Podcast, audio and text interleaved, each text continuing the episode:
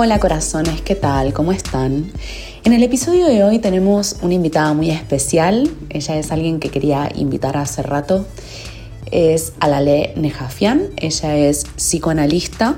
Está especializada en trauma y en depresión. También hace psicoanálisis vincular y trabajo con parejas y adultos. Vamos a hablar sobre las relaciones en este contexto en el que estamos viviendo. ¿Cómo estás? Muy bien y muy contenta de estar acá, gracias Lu. Ay, qué bueno que estés acá. Sí, sí, muy feliz. Bueno, eh, yo quiero que charlemos un poco de vínculos. Me parece que es como una época complicada para relacionarse. ¿Cómo la ves vos? Bastante complicada la veo. A ver, yo creo que hoy día es muy difícil estar con otro. Mm. Sí, es el gran problema de esta época.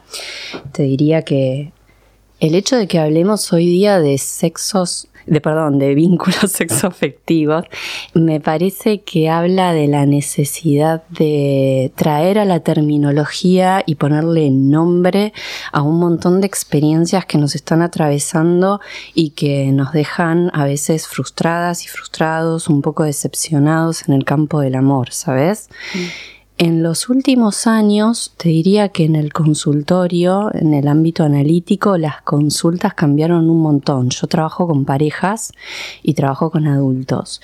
Y mientras que hace unos cuantos años atrás llegaban historias de amor sostenidas en el tiempo. Y esto no lo digo porque la durabilidad sea un valor, ya para nosotras seguramente. Somos otra generación, así que no es ese. No, amor y durabilidad no son sinónimos. Eh, pero sí es cierto que son historias de amor sostenidas en el tiempo y personas que han podido sostener un vínculo con el otro y es decir, el despliegue de cierta conflictividad, ¿no? El hecho de estar con otro implica el conflicto como motor. Eh, a veces, digamos, con sacrificios y costos un poco altos y otras veces no, y llegan a consulta y se preguntan cómo podemos seguir juntos. Y te diría que la diferencia es que hoy las parejas que llegan, que son más jóvenes, eh, llegan con historias de amor un poquitito más eh, cortitas, digamos, hacen consultas más rápido. Eh, y la pregunta no es cómo seguimos, sino cómo podemos estar juntos. Como, Viste que es distinta la pregunta, es como casi desesperada. ¿Cómo podemos lograr estar juntos y sostener esto con cierto grado de compromiso en el tiempo? Eh, yo creo que desde ese punto de vista las consultas cambiaron y también en el ámbito de lo individual, de las consultas individuales, el padecimiento por no lograr estar en un vínculo con cierto compromiso es fuerte. Estamos bastante desorientados en el campo del amor. Eh, te diría que es la época de historias de amor que no logran configurarse, que no logran darse como historias a media máquina. Y se quedan ahí. En el inicio, son como inicios eternos, ¿viste? Em, y desde ese punto de vista me parece que, obviamente que yo trabajo desde lo particular, pero me interesa el contexto. Sí, eso te quería preguntar, si había como alguna cuestión más, no sé, de contexto histórico, social, que esté influyendo. Re. Sí, claro que lo hay. A ver, por un lado creo que estamos en una época de crisis de lazos sociales. Me parece que es una crisis eh, de cuidados. Eh, nos faltan círculos de pertenencia. A mí me importa mucho trabajar con la idea de red afectiva, de red de vínculos. Es decir, sé que hoy me convocaste para hablar de vínculos y del amor, pero yo pienso esto desde un lugar más macro. No, el varón, en nuestro caso como horizonte, sino la red de afectos, de amigos, de amigas, de familia, de vecinos, de lo que quieras. E, esto es lo que a mí más me importa. Em, me parece que nos falta pertenencia y eso hace que vivamos como con cierta sensación de soledad muy fuerte y también em, desolados, como desamparados. Eh, es muy feo, digamos, sentir que uno no pertenece a cierto grupo de pertenencia o ciertos círculos. Antes esto sí nos cobijaba un poco más, por lo menos a nuestros antepasados, no sé si a nosotras. Em, así que yo creo que sí, que eso tiene un efecto bastante fuerte.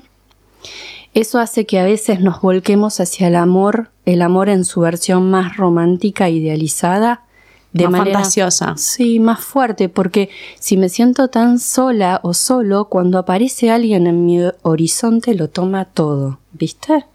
Te desequilibra bastante. Bueno, estoy hablando por mí. sí, total, porque, a ver, se convierte en todo para mí. ¿no? Mm. Y le voy a pedir todo y me va a pedir todo y nos vamos a fusionar y ya sabemos cómo termina eso, ¿no?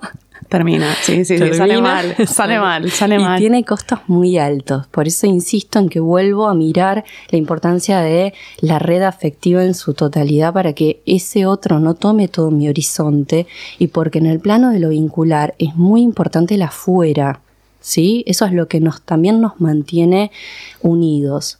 Y también yo creo que el contexto de, obviamente, del neoliberalismo y la solución fácil de volcarse hacia el individualismo, ¿no? Sí, y ahí aparece mucho como este discurso del amor propio, ¿no? De primero te tenés que querer a vos misma para que, para que otro te quiera. ¿Qué, ¿Qué pensás de eso? Que es un teatro. Me parece re teatral que alguien que se siente mal se pare frente al espejo y se repita mantra. Tipo mantra. Me amo, me amo y soy divina. Sí, y soy autosuficiente y palmadita en la espalda.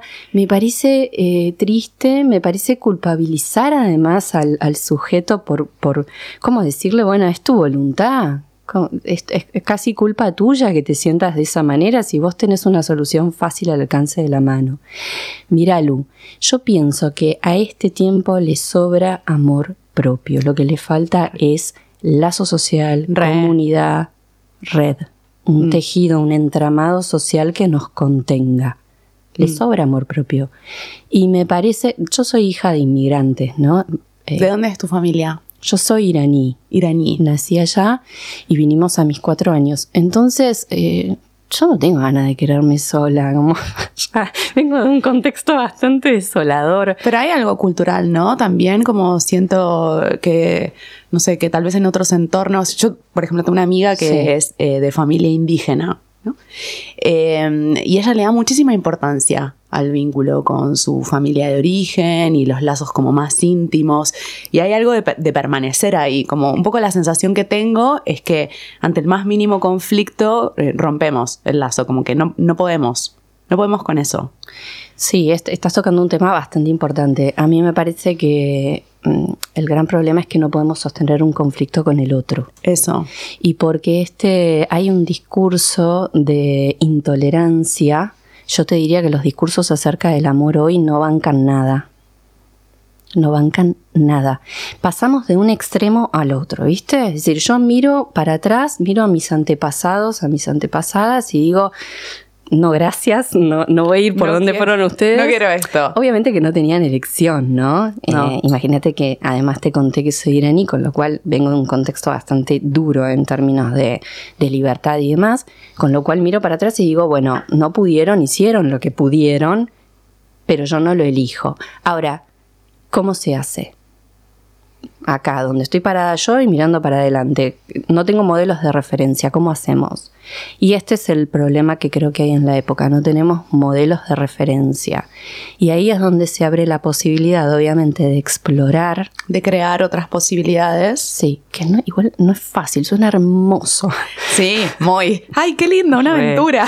Qué lindo, podemos crear nuestra realidad y el mundo es sumamente hostil, es bastante salvaje en ese punto. No, no es que porque vos querés buscar ahora el amor en todas sus formas, el mundo te está esperando con los brazos abiertos. Em, entonces creo que, que ahí hay que animarse a explorar, a buscar a ser cuidadosos. Yo insisto mucho en la expresión del amor a través del cuidado, en cualquiera de las formas, en cualquiera de los vínculos. Ahora, te decía, carecemos de modelos de referencia, ¿no? Y ahí hay que ponerse creativos y hay que animarse a fracasar. Mm. Me parece que ahí si queremos aprender a encontrarnos con un otro de otra manera, tenemos que probar y estar dispuestos a fallar. Algo, volviendo a lo que vos estabas diciendo, que no nos animamos tanto a hacer ahora porque vemos la falla como una fisura, un error, algo que no hay que mostrar, algo que no te tiene que suceder porque no tiene que doler tenemos un gran problema en esta época. Con, el dolor y la incomodidad. Totalmente. Mm. Ahora, yo entiendo que algo del discurso de que el amor no tiene que doler, a ver si coincides conmigo, viene, digamos, del feminismo, que me parece muy bien, digamos, ahí donde uno quiere deslindar el amor de los malos tratos, de la violencia, sí, claro, por los abusos, desde ya. Desde ya que sí. Pero viste cómo termina pasando que una frase se convierte en un eslogan y después en un afiche y después lo ponen en un bar de Palermo y ahí se vacía de contenido. Entonces ahí me parece que tenemos que hacer eh, este trabajo, y te agradezco la pregunta, de volver a reconocer que los vínculos son conflictivos y que no podemos pedirle al, otro seguridad absoluta, garantías absolutas eh, y que no me duela.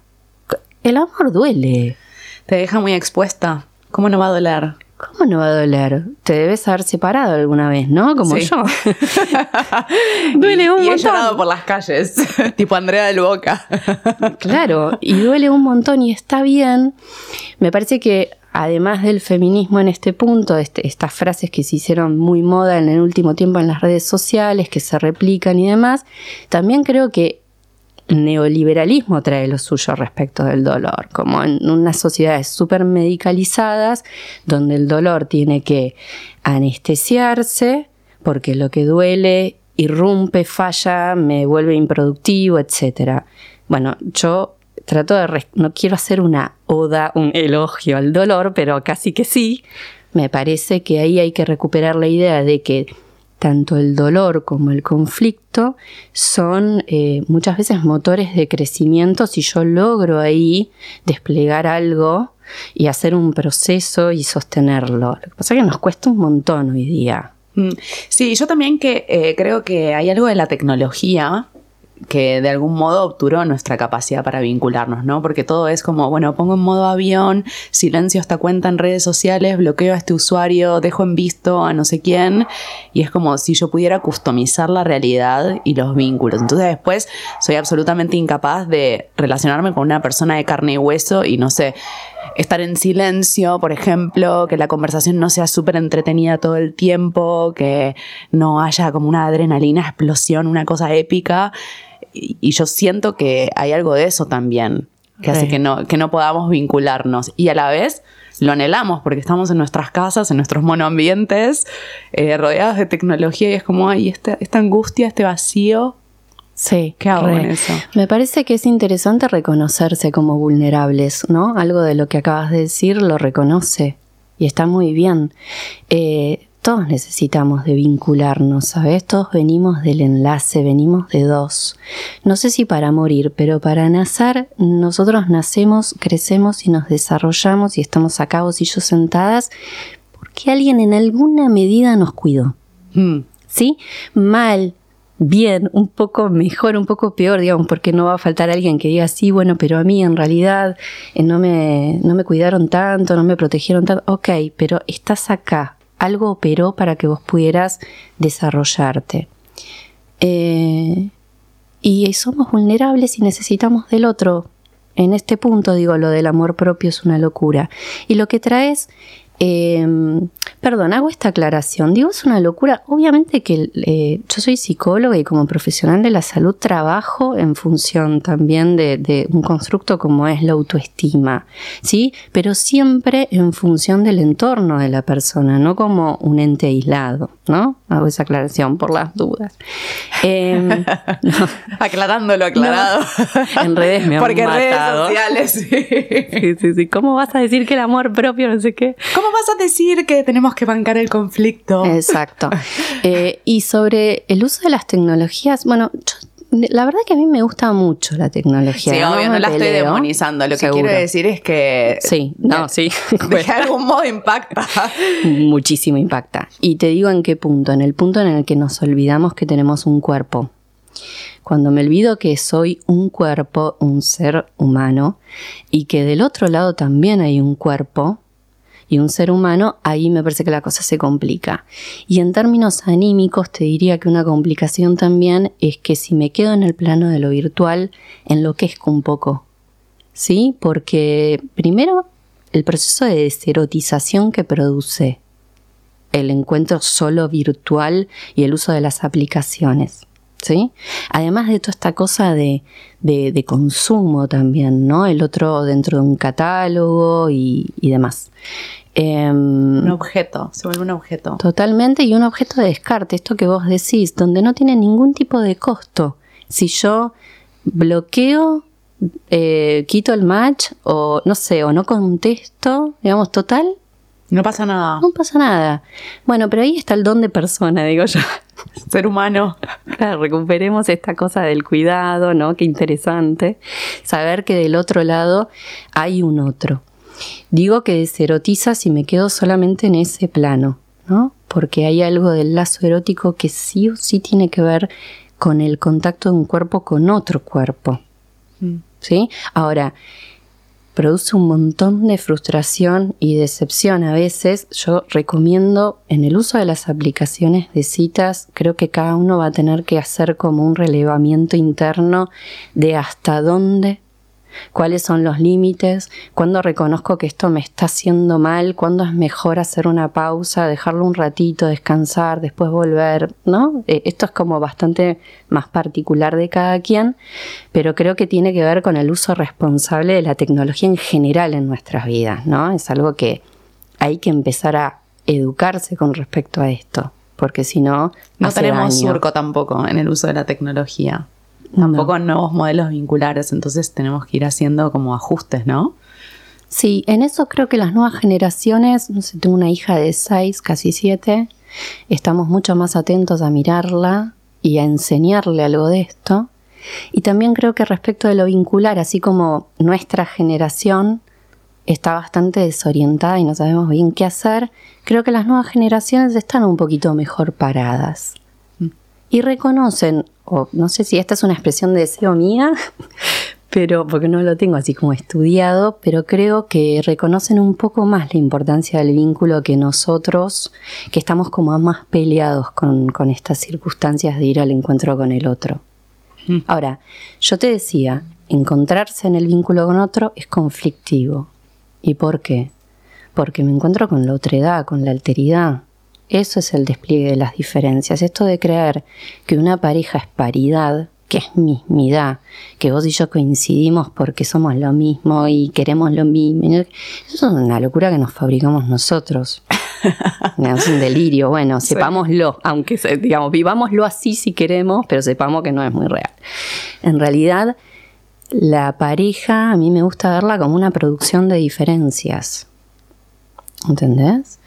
Y me parece súper interesante cuando en un vínculo, no importa el formato que quieras, dos pueden encontrarse, respetar esa alteridad, respetar las diferencias, incluso muchas veces no estar de acuerdo. Esto es algo que me pasa mucho, Lu, cuando vienen parejas a consulta, como quieren ponerse de acuerdo y como cerrar una versión en común. Saldar. De acá nos tenemos que ir y vos me tenés que dar la razón porque las cosas sucedieron así. Somos muy literales en esta época también, como vamos Somos mucho, muy literales. sí. Mucho de la letra, al chat nos falta paciente que saca el teléfono y Mira lo que me dijo. No, es que quiero que lo leas. Que... No, quiero que me lo cuentes. Quiero que me lo cuentes. Obvio, lo importante es tu relato. Mis pacientes ya saben que yo me, me irrito con esas cosas, ya no lo hacen más. Y si viene alguno nuevo, ya lo sabe gracias a este podcast. Eh, mira, eh, es como que quieren estar de acuerdo y yo lo que digo es, no hace falta estar de acuerdo. De hecho, algo de la permanencia en un vínculo tiene que ver con poder no volverse locos con que vos tengas una opinión y yo otra. Hmm. Y esto también es parte de la época, ¿no? Digo, no sé si tendrás amigos que se han eh, peleado por cuestiones políticas, por ejemplo. Uy, es que estaba pensando en esto, es como una suerte de fascismo vincular, ¿no? tenemos que estar de acuerdo en todo. Total. Y me voy a imponer ante la diferencia. Fíjate, bueno, eso por suerte no me ha pasado en mi grupo de amigos que tenemos opiniones políticas, por ejemplo, bastante diversas y no pasa nada. Es decir, hablamos de política un montón, un rato y se corta, digamos. En algún momento esa discusión se corta y podemos seguir en convivencia. Y ya que te digo esto de los amigos, pienso, es que de ahí tenemos mucho también para aprender. El vínculo de amistad es una gran escuela para vínculos de pareja.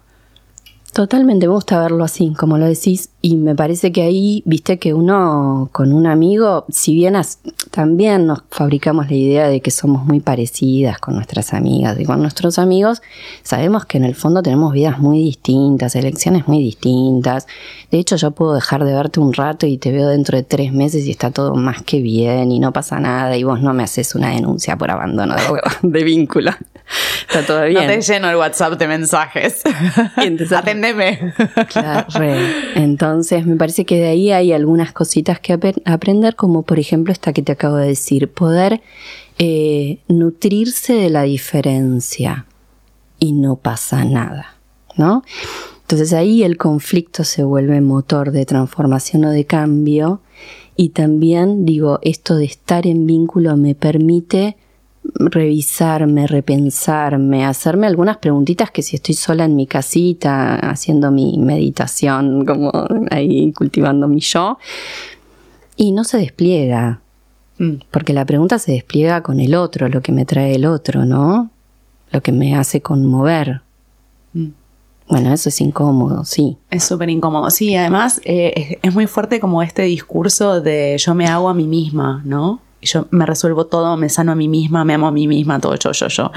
Me masturbo, tengo un deal. No, como todo, todo una cosa muy, muy del ombligo. Sí, bueno, es una época de muchos juguetes sexuales, ¿no? Está bueno. O sea, obvio que, lo, obvio que lo banco y me parece necesaria esa exploración, sobre todo para las mujeres, ¿no? Que crecimos con, eh, con toda una idea de satisfacer a los otros, pero tengo la sensación de que eso en algún punto como que limita el encuentro de vuelta.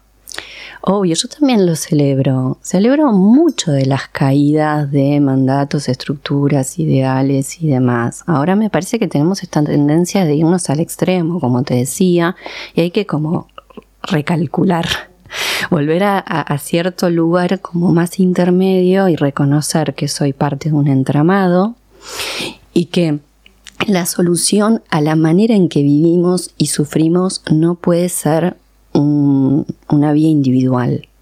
La solución es colectiva. Hmm. ¿No? Sí, porque si no, está bien, yo cultivo mi yo individual y me transformo, todo maravilloso, divino, pero el mundo en el que vivo se cae a pedazos, chicos. ¿Cómo?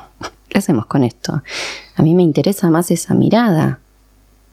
Lo primero que miro cuando alguien viene a, a consulta es lo que, lo que pienso por dentro, ¿no? Es cuál es su red vincular. Esta persona que sufre de lo que trae, ¿Con quién sufre? Más allá de la terapia. ¿No? Esa es, esa es la pregunta, ¿con quiénes sufrimos? ¿A quiénes bancamos? ¿A quiénes excluimos? Y esto que acabas de decir de esto de producirse a uno mismo, hay una autora que la menciona que me gusta muchísimo, que es Eva Ilous, sí. ¿no? Eh, y me parece que ella explica en todos sus libros, ninguno tiene desperdicio, es una investigadora. Ella es socióloga, ¿no? Sí, total y es súper interesante. Y además de esto que mencionamos al principio, esto de culpabilizarte además. Si no sos feliz es porque no querés, escúchame. Te falta voluntad. Sí. No le estás poniendo tanta onda. nunca es el contexto social, ¿viste? Económico, político. Nunca es eso. Nunca es donde, digamos, naciste con qué posibilidades, cuáles son tus recursos materiales, quién te contiene. Es que vos, si te lo propones, tendrías que poder, y si no podés, es culpa tuya. Mm. Te hago una pregunta, eh, cambio un poquito de tema. ¿Crees que hay una diferencia entre varones y mujeres así, de modo muy binario? ¿En qué? bueno, en la forma de abordar el conflicto, en, no sé, en la mm. apertura emocional, en una vivencia distinta. Desde ya que sí, a ver, yo no tengo una opinión ahora cerrada sobre esto.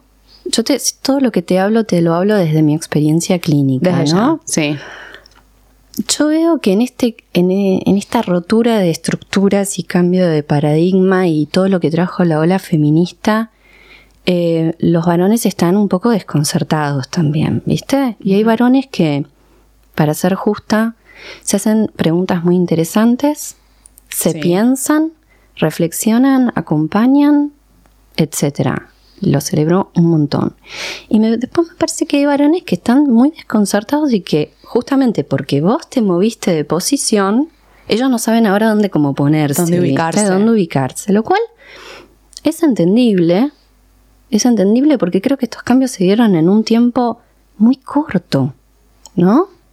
Sí, los cuerpos no llegan a procesar tanto cambio. Totalmente, pero bueno, yo invito, también es una expresión de deseo, que todos nos podamos interpelar un poco, porque si no, esto no, no, siempre pensando en generaciones futuras, me parece que nos tenemos que interpelar y tenemos que pensarnos. Yo ah, te compartí los otros días a vos.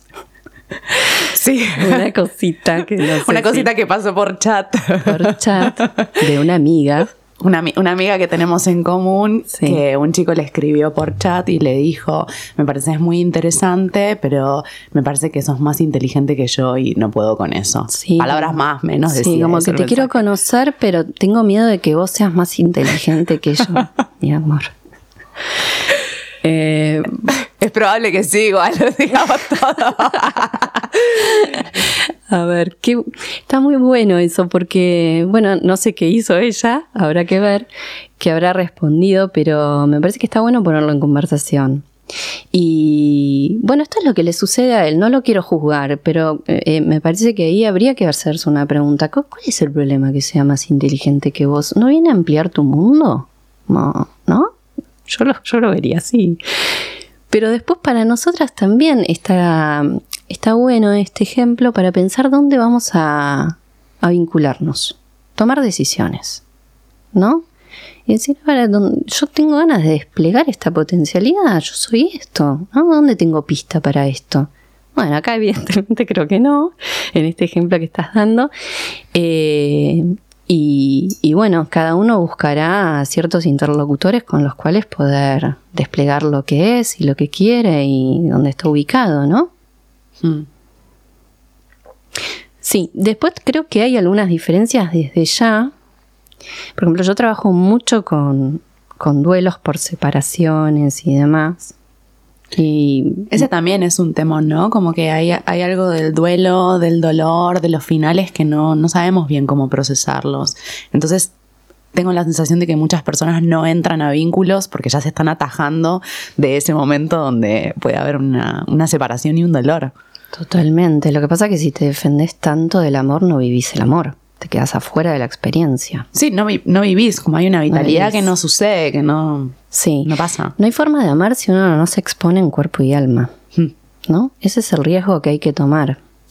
Eh, hay un libro que me gusta muchísimo, que aplica para la vida en general, pero para esto también, que es de mm, Andu Furmantel, Elogio al Riesgo, que se los recontra recomiendo, que habla de esto, de que Necesariamente vivir es pasar por ciertas situaciones de dolor, que transformarse es a partir de esos sucesos también, ¿no? Em, a ver, me perdí la pregunta. me fui. Sí, básicamente que, evitamos el dolor, eso es y que es parte, es parte de los vínculos. Pero en relación a las separaciones, es verdad. Mira, así como hay un montón de gente buscando ver de, qué modo vincularse en estos tiempos, también hay una buena cantidad de gente que tiene su vínculo monogámico, a veces en forma de matrimonio, a veces no, y que tiene una familia, por ejemplo, consolidada, un proyecto en común, una vida en común, que la está pasando muy mal y que decide no separarse por el costo que implica. A veces llega mucho eso a consulta, personas que saben que el vínculo no va más, pero que no quieren atravesar el dolor de separarse, de divorciarse o lo que sea ahí. Hmm.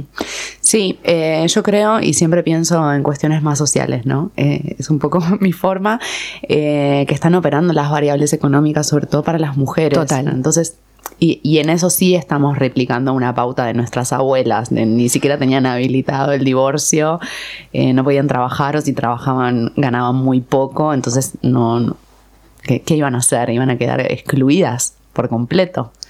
Totalmente. Desde ya que hay algo que cambió, no sé, 50 años atrás y lo que está pasando ahora, pero pero creo que hay algo de eso que también influye.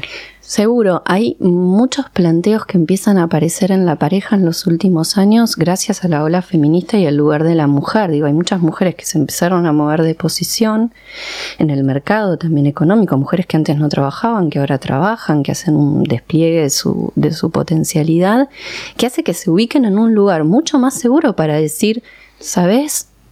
Tal vez me quiero separar ¿no? Y el varón queda muy desorientado también ahí, porque entonces eh, en el rol de, del proveedor, ¿no? Como ya no me necesitas más. Bueno, estas cosas cambiaron fuertemente y vos muy bien lo decís, en 50 años, que es muy poquito tiempo. Sí, pensaba ahí en la importancia de las redes afectivas, ¿no? De vuelta porque, porque hay algo también de la forma que tenemos de vincularnos, que pone todo en el vínculo de pareja y lógicamente eso hace que ante una posible separación sea un dramón. Seguro, mira, la forma en que construimos ese vínculo, esa cercanía con un otro es clave como para que después eso no sea un tan desgarrador. Va a doler, pero que sea desgarrador es otra cosa, que yo sienta que me voy a morir si me separo es otra cosa.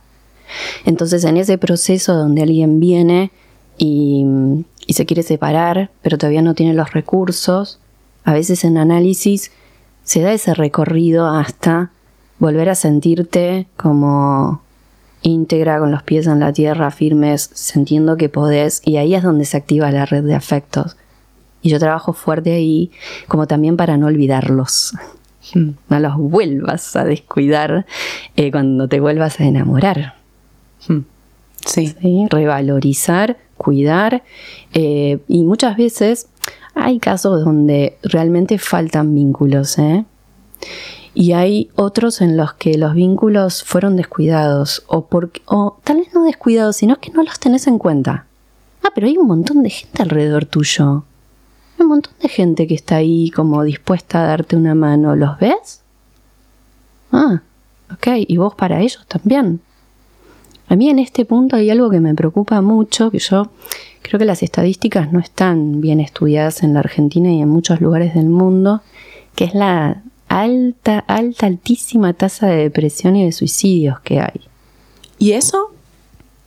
Y eso es por lo mal que vivimos, por esto que yo te decía, la falta de pertenencia. La gente sufre mucho de soledad. Por eso digo que el individualismo no es solución. Porque allá vos con tu dolor y acá yo con mi dolor, ¿qué hacemos con eso? Y es gravísimo, estamos viviendo muy mal. Y además, fíjate el poder de control de los gobiernos por sobre esto, ¿no? Porque así desmembrados. Sí. Sí, obvio, eh, es que ahí es donde emergen como líderes que prometen resolver todo.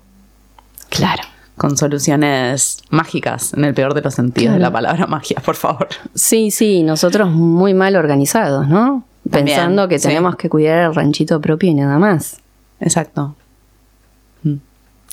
El otro día, un poco en la línea de esto que venías diciendo, salió una nota que decía, tenemos una epidemia de gente sola, no sé si lo viste, porque, porque no, no podemos estar con otros sin hacer nada productivo. sí, claro. ¿No? Un, poco también iba como en esta línea del vínculo que me tiene que entretener, divertir.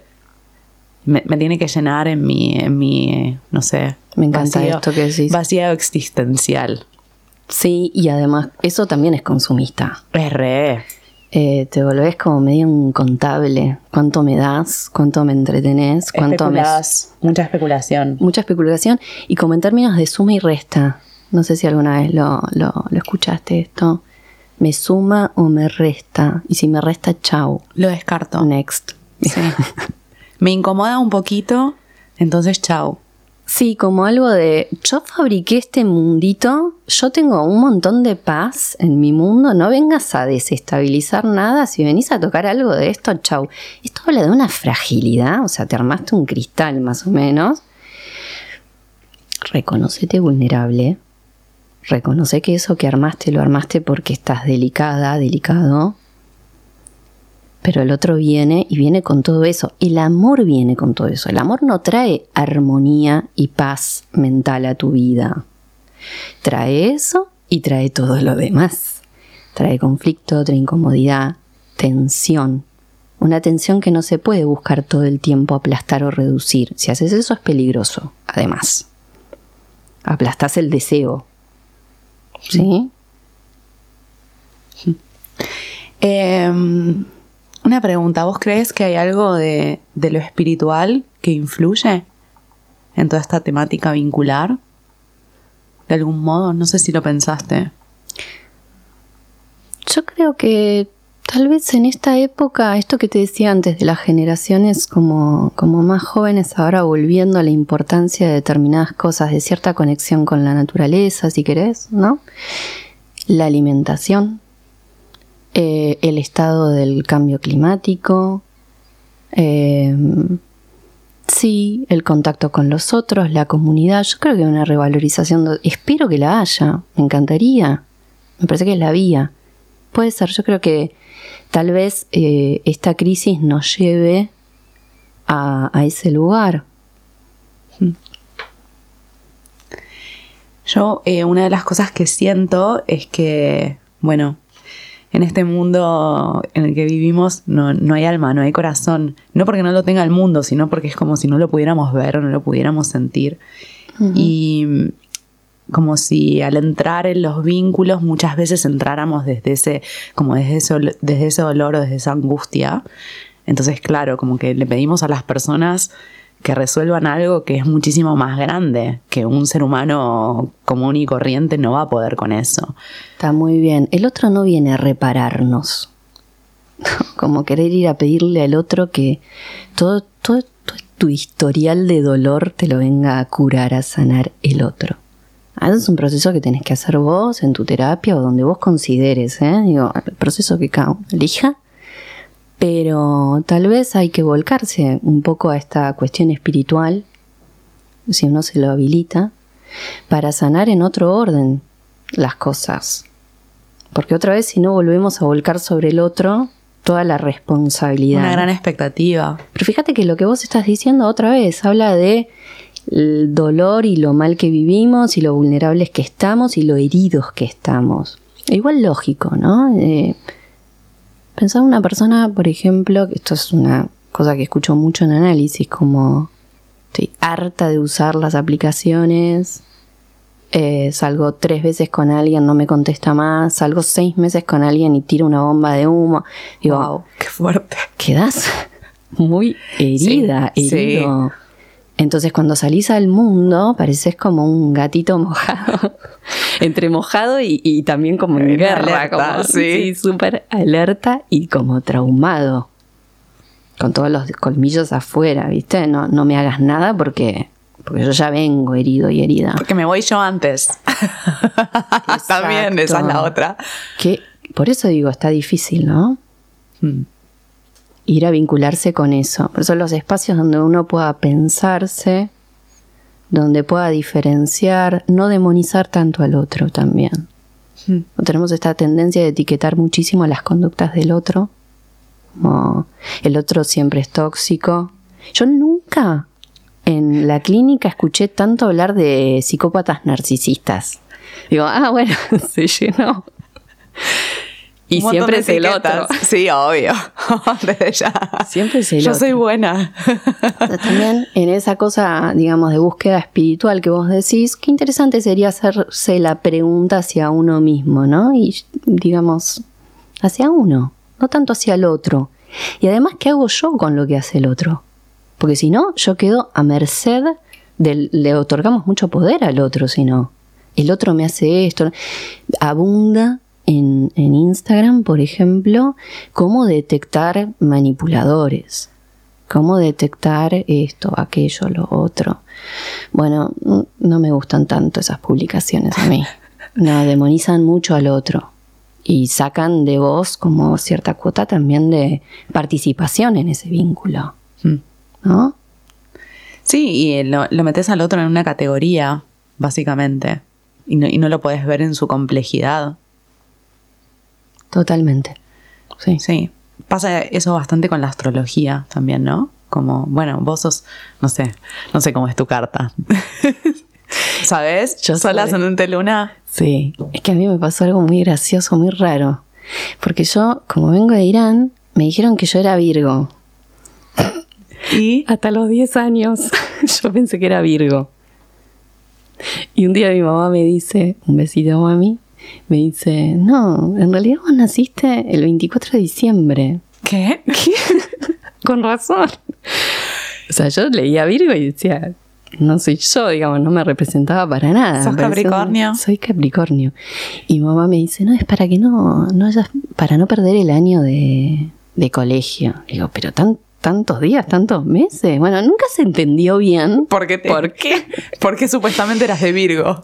Si fue un problema de idioma, porque pobrecitos entiendo que fueron ahí a, a anotarme sin saber español. Entonces soy eh, Capricornio, eh, con luna en Capricornio y ascendente en Pisces. Ah, pensé que me ibas a decir cáncer, pero iba por ahí, era otra agua. Ok. Bueno, eh, con la astrología pasa bastante eso, ¿no? Como que tomamos la información de la carta natal y, y no vemos al otro, básicamente. Hacemos como que el otro encaje en la categoría que armamos, en las ideas que tenemos. Sí, como una tendencia a la interpretación del otro muy cerrada. Muy cerrada. Las versiones cerradas eh, no, no hacen bien. No, no, reducís al otro además. Lo reducís, lo etiquetás, aplastás la, la existencia del La otro. aplastás, Sí. sí, la simplificás mucho. Claro, lo que pasa es que también permanecer abierta es, perm- o sea, es lidiar con la incertidumbre, básicamente, con la sorpresa. Bueno, pero la vida es eso. Sí. sí, claro, pero por eso construimos tantos dispositivos para, para cuidarnos, para preservarnos. Sí, a ver, eh, nadie quiere doler, nadie quiere pasarla mal, nadie quiere eh, que lo que lo gosten, digo, para mencionar algunos malestares respecto al amor. Nadie quiere pasar por esos lugares, pero bueno, sucede, sucede y creo que hay que mm, eh, saber que después del amor, después de experiencias que no son tan buenas en el amor, lo que sigue es otra posibilidad. O sea, tratar de no ser tan nostálgicos, ¿viste? Eh, apegarse al dolor en ese punto y seguir adelante. Procesar, capitalizar algo de lo vivido y ir hacia el encuentro otra vez de la vida y del amor y de las posibilidades que hay. Obviamente que duele, obviamente que uno la pasa mal y ahí es vital otra vez la red de afectos que te va a contener que digo, en este punto uno hace duelos con el amor de otros. Esto es clave. Nadie puede separarse solo. Además de que nadie, a ver, se separa no el que quiere, porque muchos se quieren separar. Se separa el que puede. Y el que puede, puede en términos de lo que mencionaste antes, posibilidades económicas, ¿no? Em, y también porque tiene una red de afectos que lo contiene. Mm. Eh, ¿Dónde te puede encontrar la gente?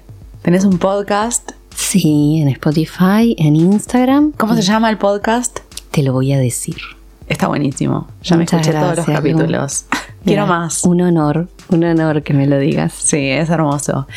Eh, en Instagram, También a la Lene Jafián y también en una página web. Eso. ¿y la gente puede analizarse con vos? Pueden, Sí. pueden. Si así lo desean, se pueden poner en contacto desde ya que sí. Bien, bueno, muchísimas gracias por haber venido. Un placer. Eh, si me quieren buscar en redes sociales, estoy como arroba y si no, mi página web lugaitán.com. Gracias. Gracias a vos.